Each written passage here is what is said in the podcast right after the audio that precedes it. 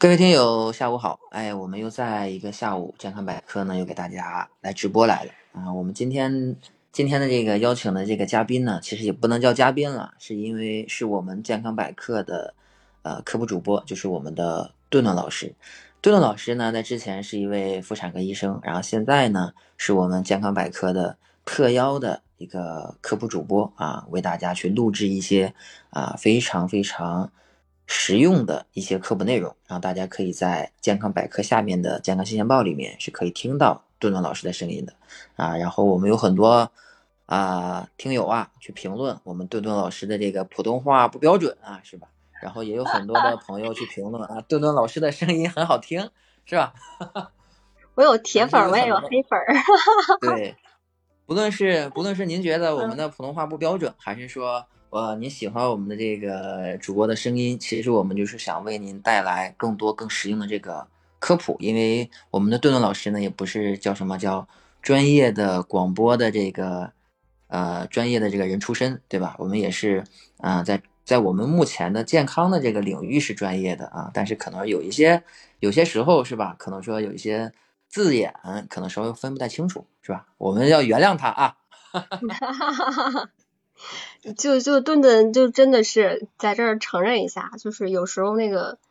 知跟呲好像就是有点分不清，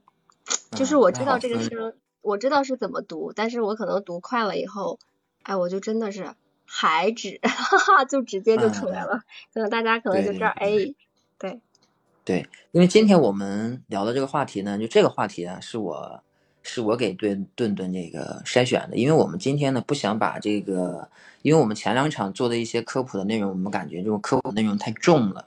啊，就是整场下来一个多小时都是在为大家输出非常非常多的所谓的干货，但是可能说大家记住的点呢也并不是非常的多，所以说我们就换了一种直播的一种模式，我们就希望跟大家在一个话题当中跟大家去聊聊天，然后让。呃，我们的顿老师呢，跟我们分享一些他的一些所见所闻，然后从这个所见所闻当中呢，我们可以啊了解到一些关于这种科普的一些小的方面或者小的知识点。就像今天一样，其实我们就在聊一个关于妇产科方面的一个温暖的一些故事。在我们直播之前呢，其实我们也对我们健康百科的一些。听友啊，收集了一些小小的一些素材啊，然后我可以跟大家，哎，我可以跟大家先利用几分钟的时间跟大家念几条啊，我觉得也是非常非常的温暖跟温温馨的啊。首先呢，就是第一条啊，是一位叫做蓝峰的朋友啊，给我们私信发过来了，他是这么说的，他说呀，我生我闺女的时候啊，医生说我闺女太大了，而且呀，胎头高了。如果一直不下下来，可能还得剖。我亲耳听到我老公是一边哭一边对医生说：“怎么样对我老婆最好就怎么做，我老婆最重要。”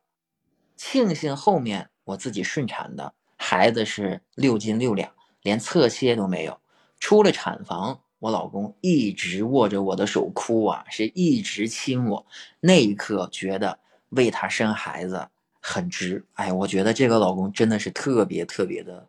负责。我们感谢这位听友给我们分享了这么一个感情故事。然后还有一个我们的叫邹小懒的啊一位朋友，他说想起宝宝时候啊是三十九周的时候，我跟先生着急，哎呀，我就说呀剖了算了。先生说行，哎，都听我的。结果当天晚上啊就发作了，第二天就入院了。医生说我条件很好，让我顺产，可是我疼的受不了，把先生手上抓的全是血痕，先生啊却一声也不吭。凌晨四点，我进了产房，先生一直在门外给我发信息。第二天宝宝出生，先生在门外等了一夜，看到我的第一句话就是媳妇儿辛苦了，从头到尾也没看娃一眼。后面几天总是对宝宝说，都是因为你害妈妈受苦了。后来开放了二胎，先生说再也不生了，我们要一个就够了。其实哈，我觉得我们还是要建议生二胎的。如果说有建议，其实还是还是要建议大家可以生个二胎，对不对？然后再念最后一条，因为我们收到的其实还是挺多的啊。这一条呢，好像是稍微有一点点的这个叫，并不是我们要挑起这个小小的这个矛盾啊，他是这么说的啊，是来自我们的听友叫如意安康的这位朋友，那他是这么说的，他说，呃，我也是个婆婆啊，我孙女儿啊七个多月了，啊她是个婆婆啊，这是年龄比较大的一位朋友，儿媳妇怀孕，我拿她当宝贝一样呵护，所有的检查我都必须得跟着。我为她找好的医院，找好的大夫，从怀孕到生产的每一天，我都一直陪在她身边。这真的是一个非常好的婆婆啊！她也是想顺产，可是呢，开了六指就疼的难受啊，受不了了。然后我们娘俩啊，果断决定就剖腹产。我等在手术室外，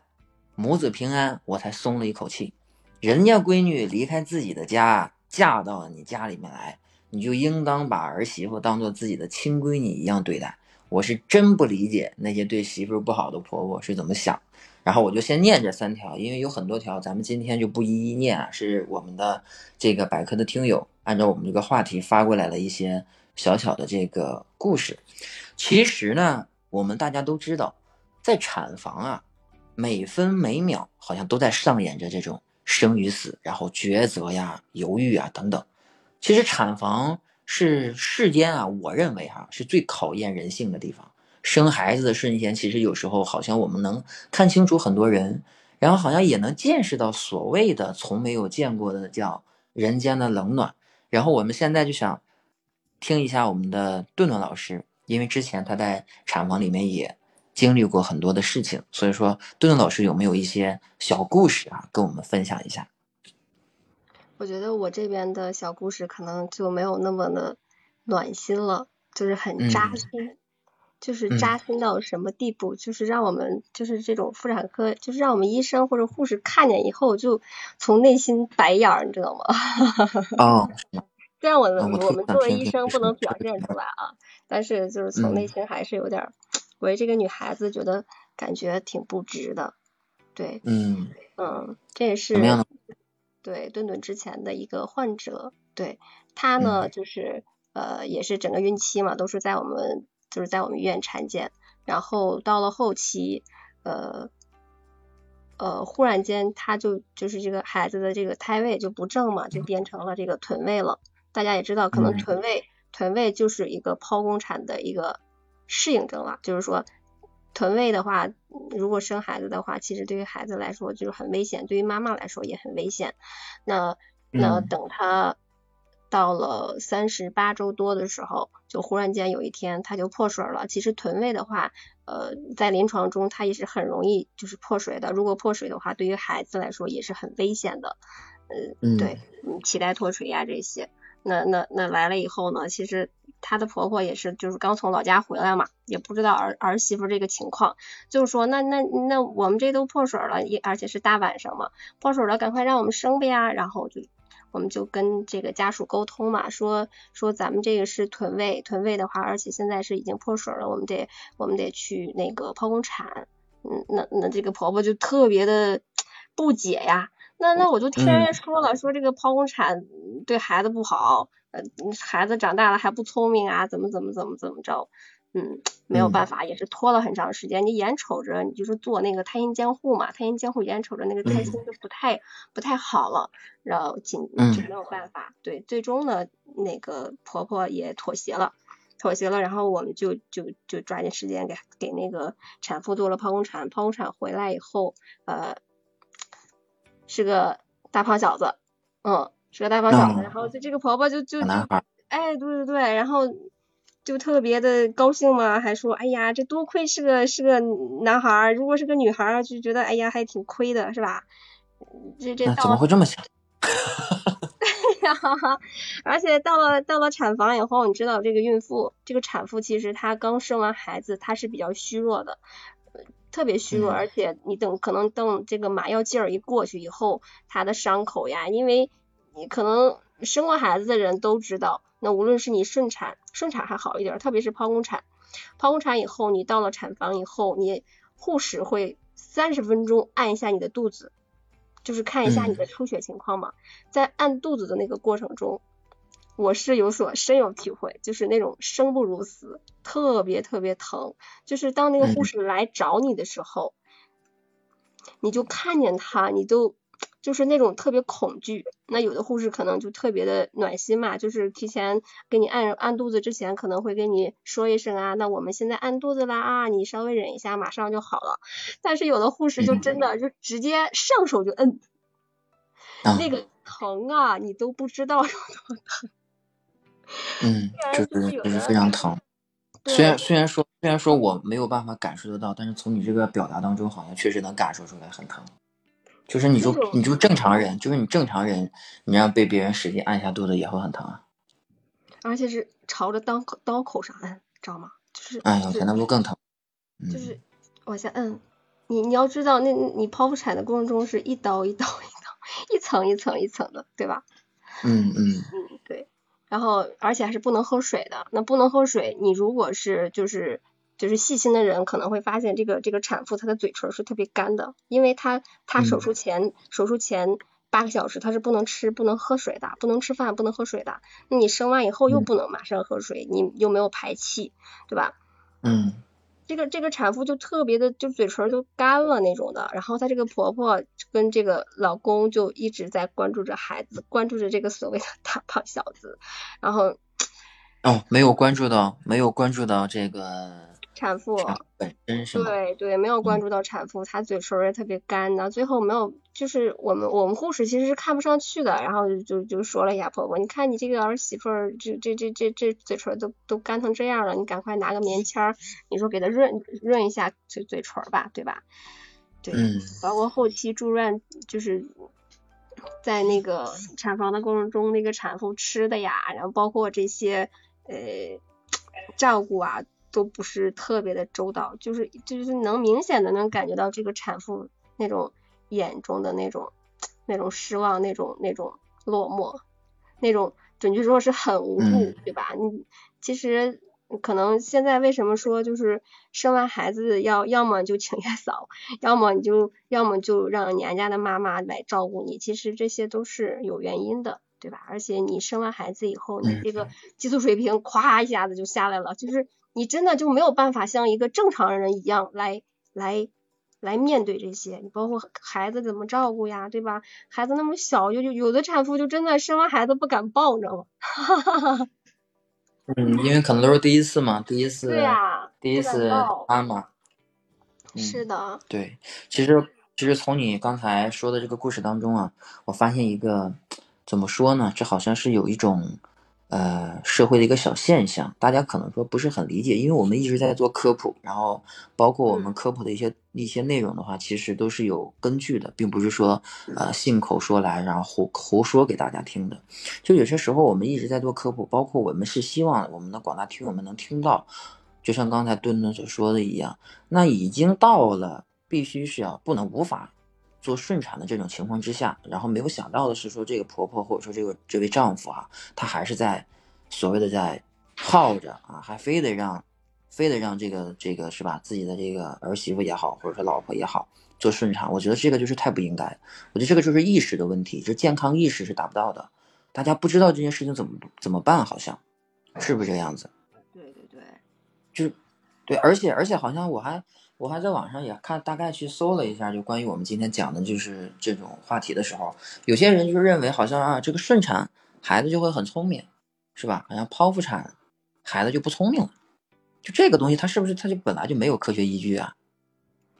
呃，也不能说它没有科学依据，就是顺产呢，对于其实对于孩子来说，它是也它是也有好处的，因为你你孩子经过。经过阴道这个过程，因为阴道它不是一个无菌的环境嘛，那孩子因为你你孩子刚出生以后，刚出生他是没有这个免疫力的，对吧？他经过阴道，经过这个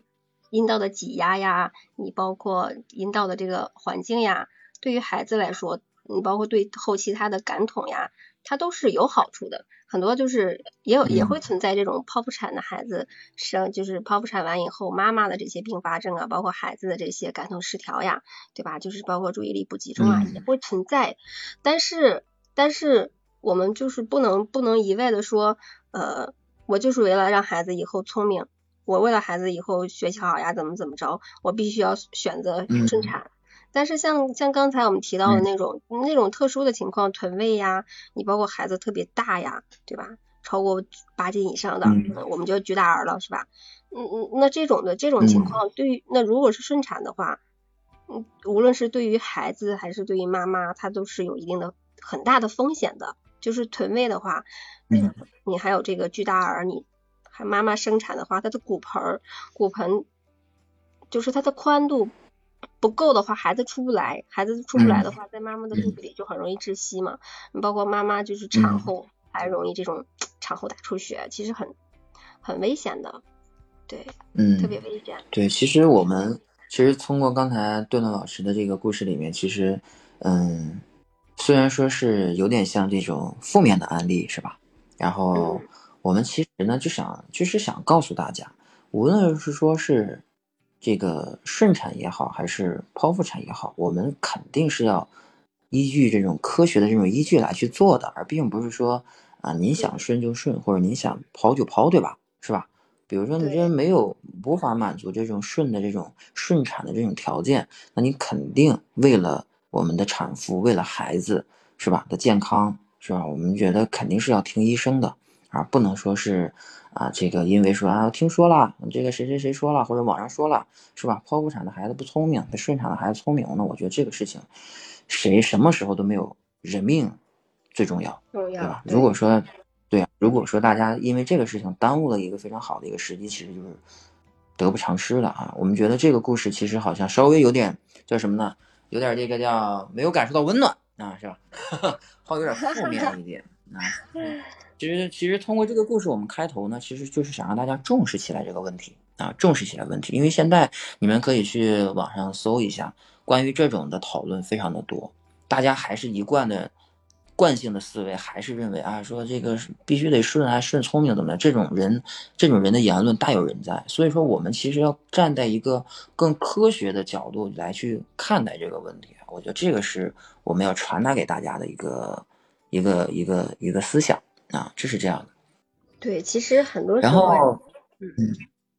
嗯，你说很多时候还是还是要多听一下医生的建议，就是说不要自作主张。不要自作主张，就真的，因为因为医生他是有专业，他是有专业素质在的，对吧？他不可能说给你乱指挥呀，或者怎么着。那我们对这个，我们你包括你作为家属，其实他是不太懂的。你包你你在坚持自己的这个这个建议，他就其实引起的后面的后果也也挺多的。是的，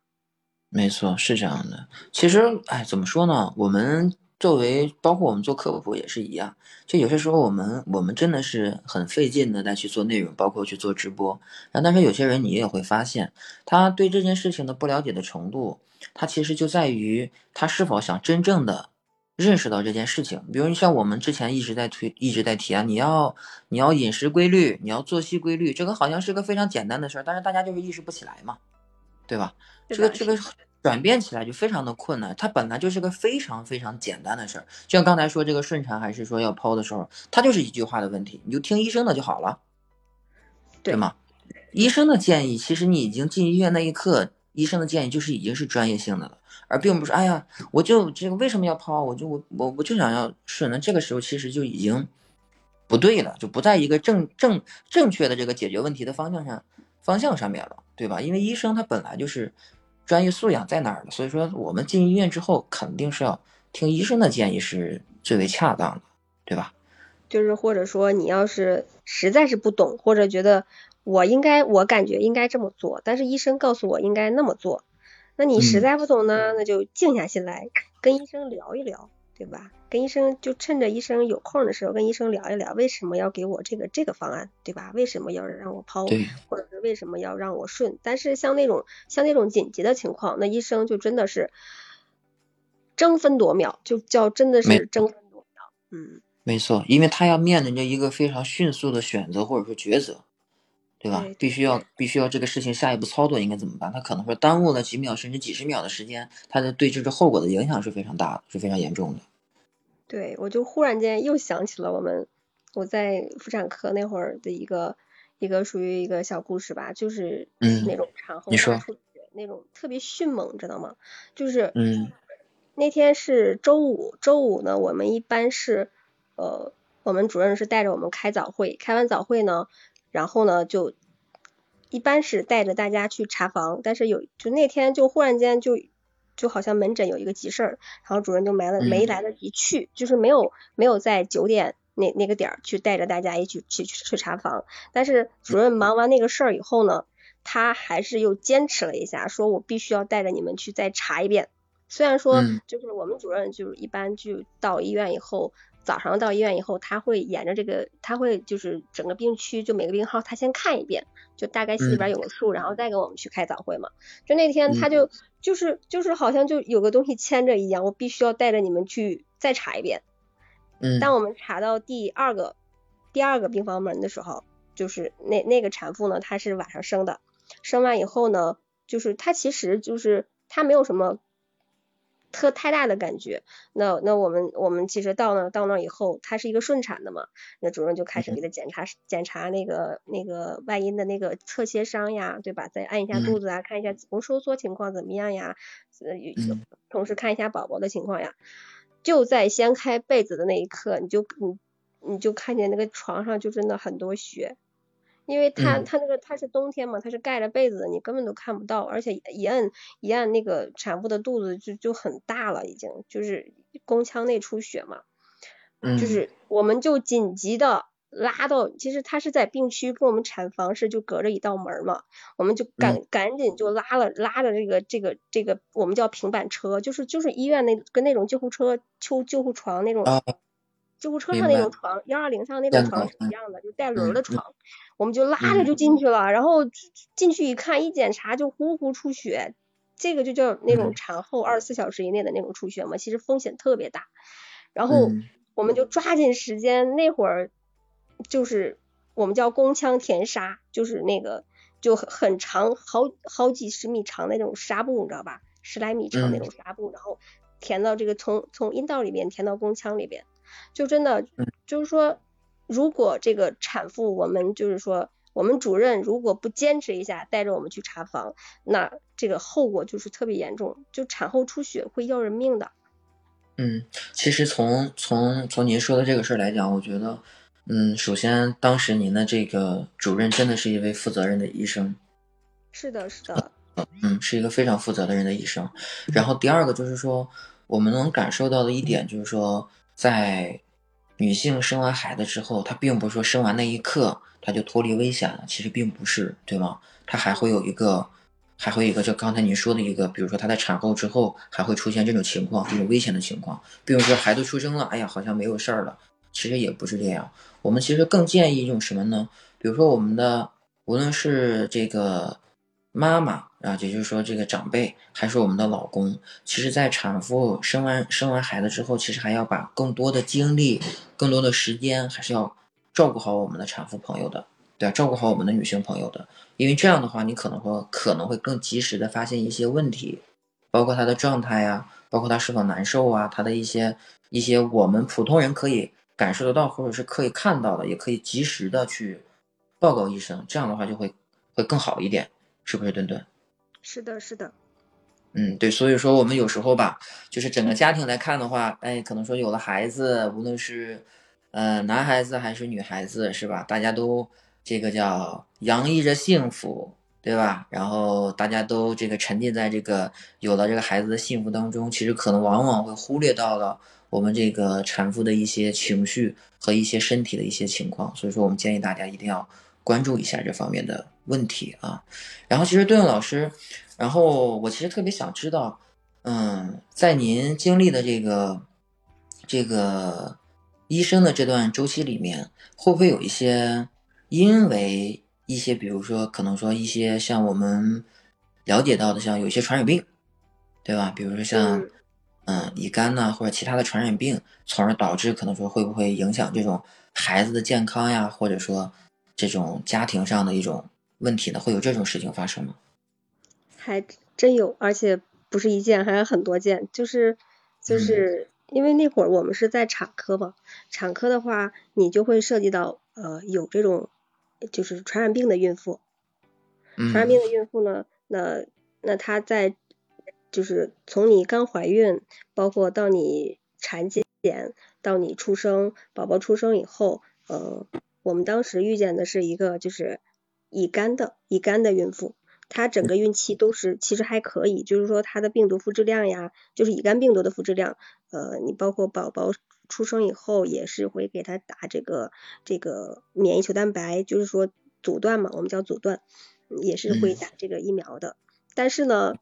就是唯一遗憾的是呢，就是这个这个女孩子她的她的爱人，她对她她对她的爱人进行了隐瞒，从她从他他们俩告诉他他有乙肝是对，从结婚一直到生完孩到生孩子，他爱人是不知道他有乙肝的。对啊，就是对，不知道他有乙肝，所以可能他爱人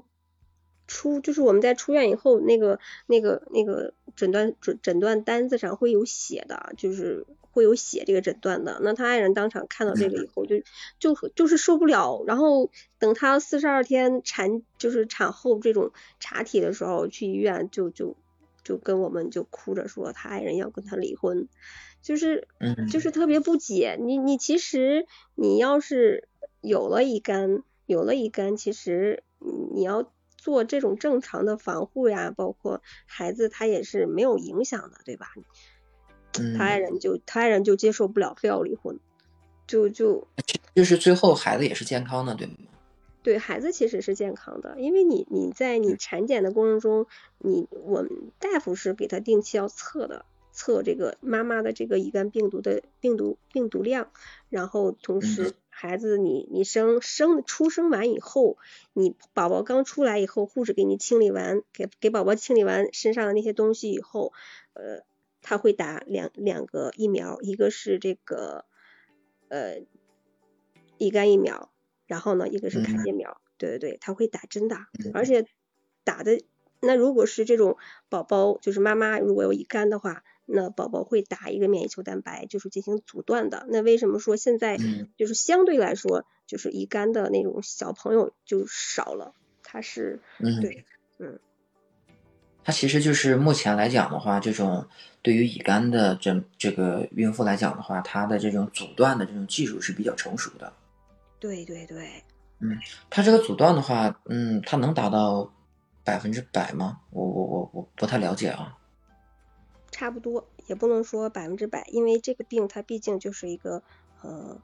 通过这个免疫传播嘛，对吧？嗯。但是大部分的人就是只要是你在只要是你在你孕期发现了以后，等你产后就是生产以后，宝宝出生以后，只要是打了这种阻断的话，它其实是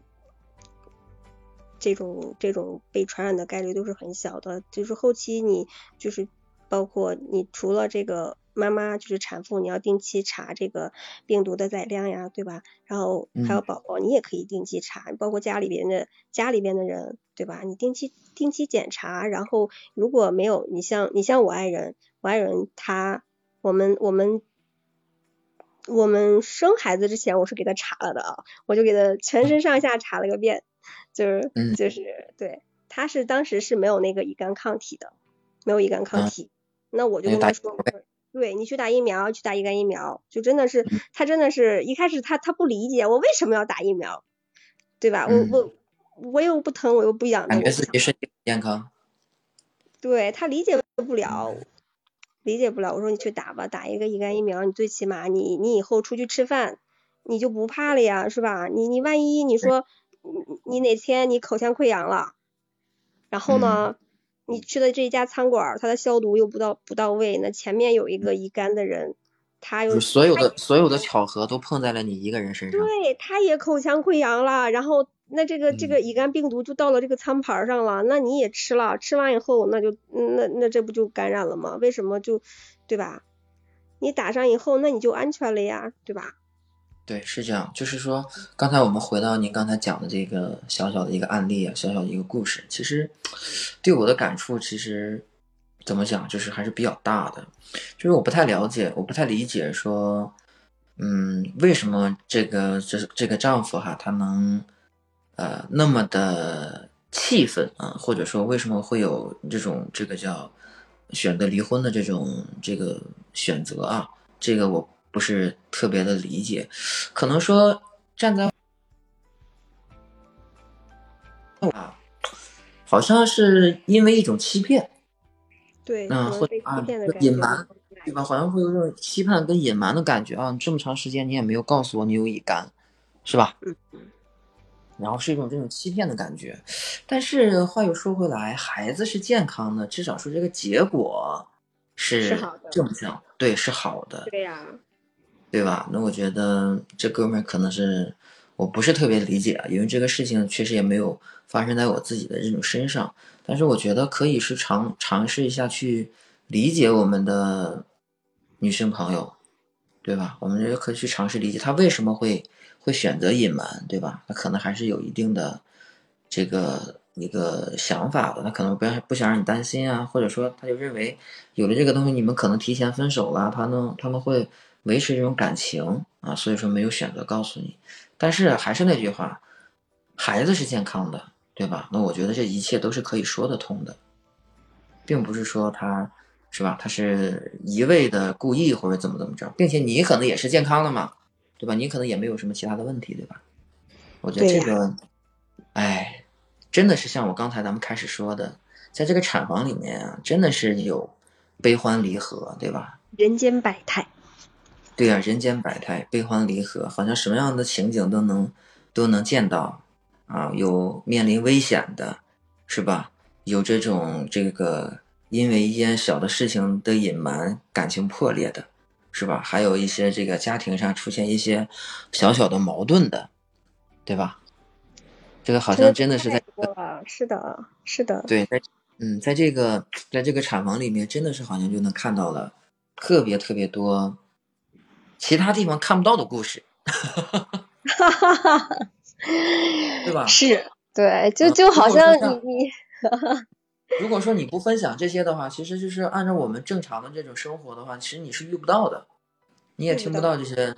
是吧？其实这些，你你发现没有，顿顿老师？其实我们在讲这些故事的时候，其实还是因为他的这种健康意识，或者说他对这种东西了解的不够深入，才产生的这些，我们可以叫这个不好的结果吧，对吧？你比如说。刚才你举的那个例例子的话，比如说这个男性的这位朋友，他真的是对乙肝这个事情比较了解，他知道是怎么传播的，怎么阻断的，对吧？或者说，就算他知道他自己的爱人有乙肝，他也可以通过一些方式，一些方式，比如说他去打疫苗呀，他也不会传染给他，然后通过一些阻断的技术，也不会传染给孩子，对吧？至少说这个几率是非常低的。他如果说了解这些的话，他可能就是另一个选择了。这就是我觉得我们科普啊，我们做我们做健康百科，我们科普的最重要的一个任务，就是想让大家了解到这些事情，想让大家了解到在我们日常生活中你可能不知道的一些、忽视到的一些科普的医健康方面的一些小知识点，对吧？再者说，比如说我们的我们的这位乙肝的妈妈，这位乙肝的妈妈，其实我非常能理解她为什么说选择隐瞒，因为她对这个事情是有恐。恐惧的嘛，她也担心这个这个这个乙肝告诉她的这个爱人之后会会可能说会选择这种分手啊或者怎么样。其实我觉得她对这个乙肝可能也并不是很了解，虽然她是一个乙肝患者啊，或者说一个乙肝病毒携带者，她可能也不了解。他如果说了解的话，我们坐下来，在我们有的这种感情的基础之上，我们坐下来好好谈一谈。可能说我有这个病，对你来讲并没有产生很大的威胁，包括我们对以后的孩子来讲也不会产生多大的威胁。大家坐下来把这个问题说清楚、说明白。是的，对啊，我觉得，对，我觉得也是可以的。如果啊，如果这种场景可能是存在的，比如说这个女性朋友说啊，我把这个事情告诉。告诉给我这个爱人的，这个爱人说啊，不行，我要跟你分手。那么女性朋友们，那其实这个男人也没有必要跟呐。是一件事儿看清了一个人。对啊，就是这样，他也没有必要跟嘛。其实结果是一样的。你选择前面，你跟把这个事情给他说清楚，他不理解，和你现在他不得不了解这个事情而给你选择的这个叫分手了，或者说离婚了，好像结果是一样的，好像后者还会更严重。对吗？刚有了孩子，然后居然会因为这件事情离婚了，对吧？好像后者这个这个结果也并不是特别的好，还不如之前早早把这个事情给解决掉了呢，对吧？打击非常大，就真的是。对对，然后我这边还有一个，突然有一个这个小小的一个分享，我觉得还是缓和一下我们这个尴尬的气氛，因为你你因为你讲的这个就是 是比较沉闷一点的。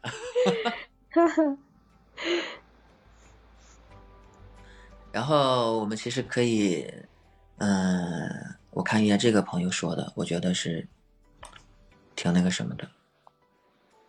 然后这个是一位咱们的听友啊，这个名字很难念啊，它是一串字母，然后叫我们叫先叫他冰吧。这位叫冰的一个朋友，他说回想回想起自己生孩子那天，真的是铭记一生。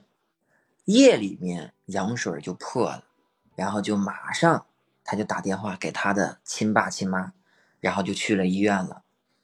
每次的宫缩，想跳楼的心都有了。等宫口开全，却发现胎位不正。等医生帮我转正，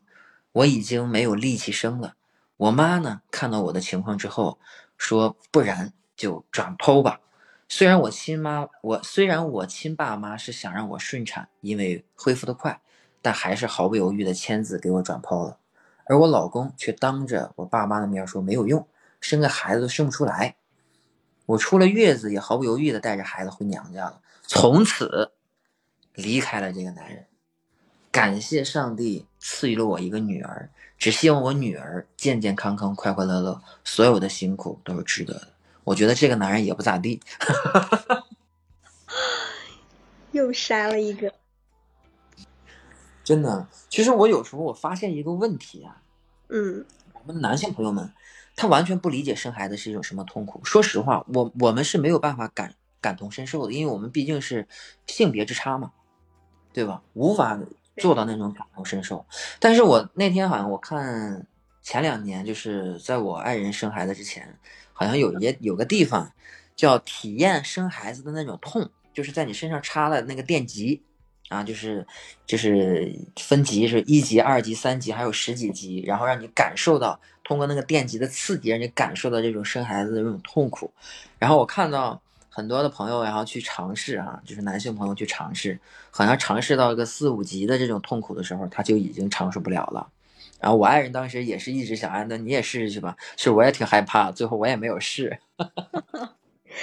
就这个啊，就这个，我也让我老公，我让我爱人也去了，然后我拉了好几遍，他没去，你知道吗？他其实他能，他他能深切的能够体会到那种那种那种那种疼有多疼，你知道吗？他有时候他他还他还会说我说，你看你都是抛的，那抛的好像没有顺的疼，但是。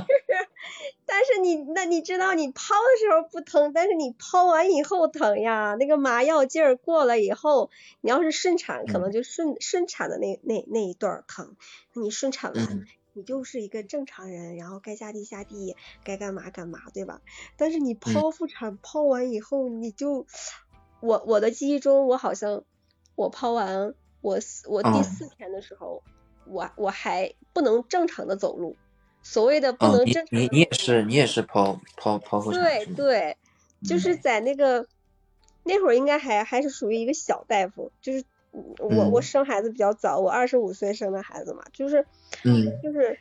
等第四天的时候还扶着走廊的那个那个那个把手呢，你根本腰都 直不起来，你别说你别说正常下地走路了，就真的是。四个字儿，生不如死，太疼了。你又 用你又用了一遍成语，搞得这场直播好像你只会用一个成语一样。真的是太疼了，哎呀，所以所以我就为什么一再一再强调，各位男同胞们一定要对你们的老婆好一点，为你生个孩子就是真的是 豁出命来的，嗯，真的是这样。所以说，我们有时候你会发现，我们在后台的一些听友这个数据啊，好像是女性朋友关注健康的人是比较多的，反而男性朋友关注健康的人非常少。其实我们特别的是想，就尤其是对于女性的健康的问题，其实我们特别特别想让的是男性朋友们听到啊，而并不是说我们是希望女性朋友们听到，因为女性朋友们她对这个事情才是比较关注的，因为事情发生在他们身上嘛，对吧？无论是哪儿有一些，比如说症状了，他们可能会及时去发现，然后再去医院就可以。但是男性朋友们不一样，男性朋友们如果说知道了这些。啊，关于女性健康的一些问题的时候，其实你在日常生活当中，你会发现啊，可能说自己的爱人呐，是吧？或者说自己的这个爱人怀孕之后啊，会有一些什么样的这个呃，跟正常人不太一样的地方，你就会迟早的，你就会尽早的发现。那你尽早的发现之后，其实你就能感受得到这个女性她是多么多么的不容易，她在忍受着什么。而且作为男人的话，你会更能表达出你对你这个。爱人的这种感情，这种爱啊，我的建议是这样，因为我们之前一直在做这种科普的时候，其实我我也我当时也是不是很了解这方面，但是随着我们做的科普内容越来越多啊，就好像搞得自己是半个医生一样，你知道吗？真的，真的，真的就搞得好像是自己是半个医生一样，就是有了孩子之后，哎，孩子这个什么什么能吃，什么不能吃，然后关于营养的问题，因为咱们有很多合作的这个营养老师嘛，对吧？然后。然后包括包括像咱们合作的这个妇产科的老师，包括您啊，还有我们的傅老师，然后就讲那些内容的时候，我们发现，哎，我们都会看到我爱人，我就会问他，你最近是不是这个地方不舒服呀，或哪儿哪儿有什么问题呀？然后我就会问他，就他可能不会说，但是我就会主动去问他，就这样的情况之下，他其实就从侧面我们会感受到，就让这个女性也能感受到，哎，你对我是关心的，而并不是说，哎呀，我大姨妈来了，哎呀，你多喝热水吧。对吧？他好像他好像并不是说这种直男式的这种关心了，所以说我觉得我们男性朋友们去听一些我们的这种女性的健康的这种科普的时候，其实挺有用的。可能说你单身的话，对你追追女孩子有都有作用。我的建议有利于这个夫妻关系、这个恋人关系的和谐。就是好多时候，我觉得懂了以后就不那么迷茫了，就真的不那么迷茫了。对，是这样的，因为我们刚才说一直在谈我们这个。呃，产房里面所遇到的一些呃温暖的事情，或者说叫人情冷暖的事情，其实我们在产房之外呢，其实我们在生完孩子之后，其实我们不得不面临另一个问题，就是孩子的一个教育的问题。其实说到孩子这个教育，其实我们在我的这个观念里面，因为现在孩子才还小，才三岁，我一直存在一个这个叫性教育的问题。我不知道你有没有遇到过这个问题。因为你孩子应该是比我大的，比我们家大。对我我会有，我我也会有，因为我们家是是女孩儿，女孩儿会更就是就是我可能会比你更更要要要叫怎么说呢？不能叫焦虑吧，可能会关注的更多一点儿。就是嗯，差不多他他能跟我正常说话的时候，就是我我说的话他能听懂的时候，我就开始对他 进行进行一些。就是一些，就是无论是绘本啊，还是这种语言的，我就会跟他说一些东西。嗯，那比如说你像，嗯，你都会跟他说什么？他能听懂吗？他能能，就是其实他他在他就是他的认随着他的认知的提高以后，他会问你，知道吗？他会问妈妈我是怎么来的。嗯，那基本上像我们这一代，基本上都是回答。回答都是你是从大街上捡过来的，是的，我跟你说，我好像我好像我都我都我都小学毕业了，我还一直就认为我我我我我是我爸妈，我我不是我爸妈生的，我是他们要过来的，我就具体从哪要过来的不知道，反正不是你们生的。好像好像有一些这个那个就是朋友，好像也也也也遇到过一个尴尬的这个事情。就是这个事情好像没有没有跟孩子讲清楚的时候啊，他就是孩子也不知道，是吧？真的，他他不知道，他可能得真的是得等到好像就是我们就我回忆起来，应该是在我们初中的时候去学生物的时候，对你才会知道怎么对学生物对学生物，然后去讲到这个呃男性和女性的这种身体结构不同的时候。对吧？然后老师因为书上也会也会跟大家去讲这个东西嘛，对吧？然后等等这种，好像那时候才能明白哦，原来我是这么来的。而而并不是好像对，而并不是好像是从大街上捡来的。你像你像我们家女儿，呃，我想一下，她是两岁半，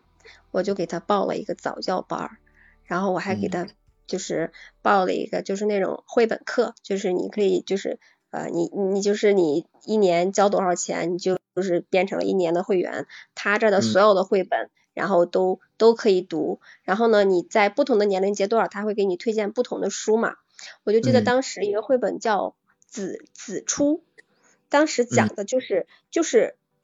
嗯，他这本书就回答了孩孩子给你说的那问你的那个问题，我是从哪来的？就是他讲的就是不会告诉你你是讲你是爸爸妈妈充话费送的。那个那个绘本真的是很上面上面很唯美，就真的是就是让孩子一看你就知道你是从哪来的，就是他会会画一个小小小卵子，然后卵子周围有小的精子，然后精子跟卵子结合了以后，然后你就开始慢慢慢慢的分裂啦，然后一天分分裂好几个，然后最后你就发育成了一个小宝宝，然后你就在妈妈的子宫里啦，然后呢就是慢慢慢慢的长大啦，等你到了多少多少。天的时候，然后你就从妈妈的肚子里出来啦。然后还有那种绘本，就是更会更呃叫，我忘了那个那本那那个绘本叫什么了。他现在就都特别喜欢，就是很那那个绘本就真的啊太好了。就是你打开以后，你会看见一个怀孕的妈妈，然后呢，你还里边呢还有那种那种那种羊水，你知道吗？就是真的跟真的一样。然后。妈妈的肚子里有一个小宝宝，大的肚子，然后宝宝在那个羊水里，然后你能还能摸到那个羊水，他就他就特别形象，然后包括爸爸妈妈恋爱了呀，然后爸爸妈妈抱在一起啦，然后最后有了我啦，包括爸包括就是那个妈妈躺在床产床上生孩子那个过程，那那个绘本上也有也有，所以所以孩子对于孩子来说。他就没有那么迷茫了，他就知道哦，我就真的是哦，我我从哪来的，就就真的不像我们小时候那种感觉。我们小时候就就我小时候我就真的我就好就跟你说的一样，就真的是上了上了初中以后有了生物，我才知道啊我是从哪来的，因为我好像我我们那个时候就真的没有人会给你科普这些东西。现在对，因为因为我们的那一代的父母他是羞于讲这件事，讲讲这些事情的。对吧？他是羞于讲这些事情的，所以说我们一直好像这个大多数这个我们我们那这一代的父母都会说，要不然就是你路边上捡的，要不然就是你垃圾箱里 捡的，反正是捡的，就是从各个地方捡孩子。对，对我觉得就是我们可能说我们这一代，就是八零后到九零后这一代，可能说会对这种性教育会更看重一点。会更开放一点，嗯，对吧？而并不是说特别的避讳这一些事情，因为有一些事情好像说你越避讳，孩子越好奇，对吧？是，真的是。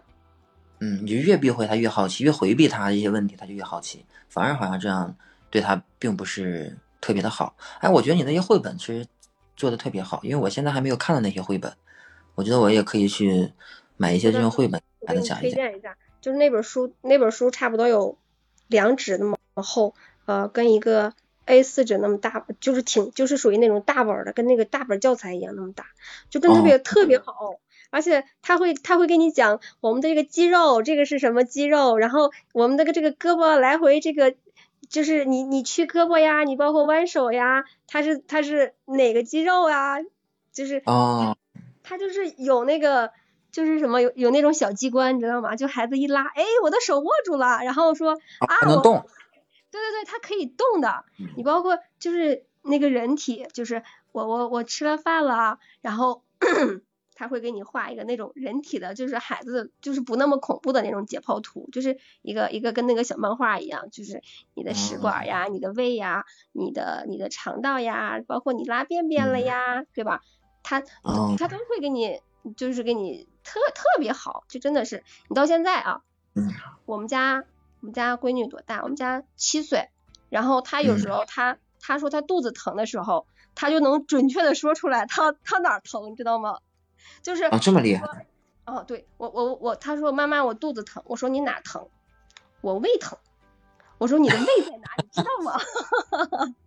你的胃在哪？你知道吗？我知道呀，就是在我的，就是在我的这个这个肚子的这个左边，稍微稍微稍微偏偏这边一点点。我说你怎么知道的呀？那个他会他会比较精确的描述出来。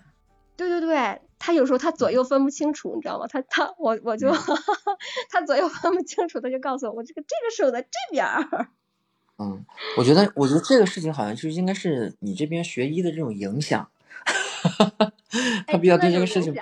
有影响，对这个事情比较敏感。就刚才你说到，比如说你你家是女孩子，对于其实我我倒是认为，对对男孩子的这种呃性教育来讲呢，其实也也很重要，也是非常非常重要。对，也是非常非常重要。其实，哎，就现在目前来讲，我就觉得现在孩子太小，就二才三岁不到，他可能说连有时候表达这个不太不是很好表达，但是有时候我们就会知道说，你这个你比如出去玩了。对吧？你出去玩的时候，你这个你不能说你随地大小便。是的，是的。然后，啊，你不能这么干啊，对吧？你不能说裤子一脱，然后你就你就你就去尿尿了，这样这样是不行的，是不，是不合适的。然后我我就会基本上会跟他跟他讲清楚为什么不能这么做，对吧？然后我们应该怎么做？这不光是一个文明的行为的问题哈，这应该就是一个让他会会注意到，让他会关注到自己的这个身体的。跟其他跟其他小朋友是是是是吧？跟女女孩子是不一样的，对吧？他有他有他有这种意识，我觉得就是慢慢的会培养这种意识的话，比如说通过呃言传身教啊，然后自己的这种这个呃这个有意的会跟他说一些事情的时候，他会对这种这个叫性的这种观念啊，会慢慢的有着提升和对会认知，对对对。啊，他会有认知就会更强烈一点。那这样的话，他到最后他可能会对这个事情，他的这种叫好奇的这种感觉，他就不会特别强。是的，是的。你包括？我们我们对我们像我们之前的时候，就说是吧，九九零后是吧，或者零或者八零后就这批人，他他真的是很好奇的。你像我们学生物的时候，我说实话，我就是我们学生物的时候，我们全班同学，我都能回想出来那种尴尬，你知道吗？就是一说脸都红那种，你知道吗？对，对，真的只有老师脸不红，真的，因为老师他在教学嘛，只有他只有他不好。我就发现我们这个真的是这这会会会会会不一样的啊！就是同学们一看那些图啊什么的，老师带来的一些图都不好意思抬头的。